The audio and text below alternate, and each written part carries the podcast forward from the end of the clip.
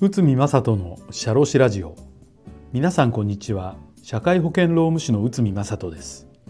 この番組では私内海が日常の業務や日常のマネジメントで感じたことを話しております。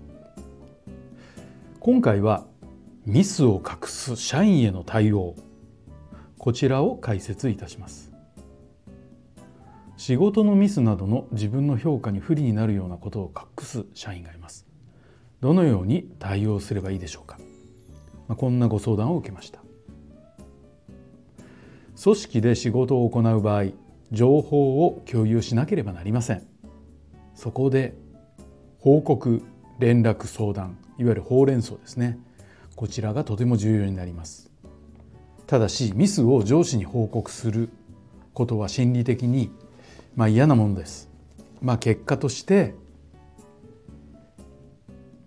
被害が拡大した状況で発覚するということもあります。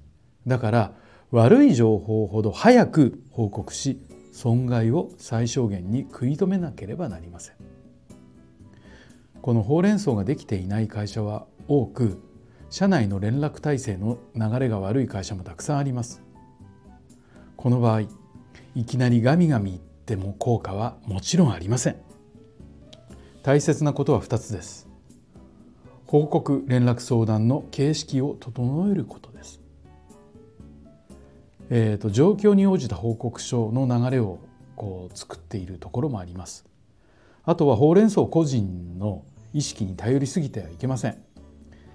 えー、誰かが行っても誰誰が行っても同じオペレーションにすることが望ましいです。それとも一つコミュニケーションを密にすると。上司と部下の関係が何でも言い合える関係を築く。関係ができていても言いにくいことは言いにくいのです。さらに具体的な形式を整えるという意味では就業規則に情報の共有報告連絡相談の徹底を記載しましょう。それから事あるごとに日常業務の中でこの報告連絡相談の大切さ情報を隠す危険性についても伝えましょう。日常的に伝えること小さなミスがあった時に伝えることが重要です。ただし情報を隠した結果大きな損害が発生することもあります。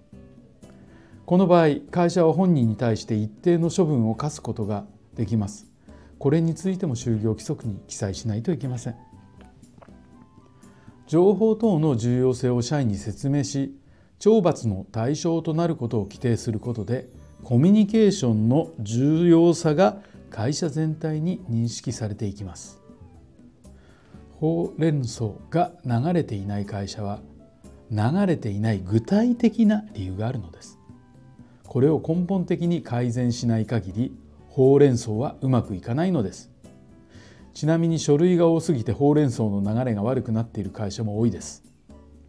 昔松下幸之助さんは次の行動を取りました。社内の文書を全部自分のところに集めた。必要な書類は取りに来いと伝えた。一定期間経過後取りに来ない書類は廃止した。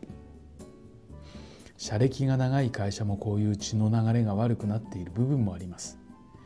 いずれにせよ何がどうなれば報告連絡相談がスムーズにいくのかということを改めて考えてみてください。ここはですねコミュニケーションだから報告連社内での報告連絡相談だからといって軽視されがちな部分でもありますけど実はそのリスクが大きく潜んでいるケースもあるのでそういった認識も持ち合わせて、えちょっと見直しをしてみてください。はい、え今回はミスを隠す社員への対応方法ということでお話しさせていただきました。本日もお聴きいただきありがとうございました。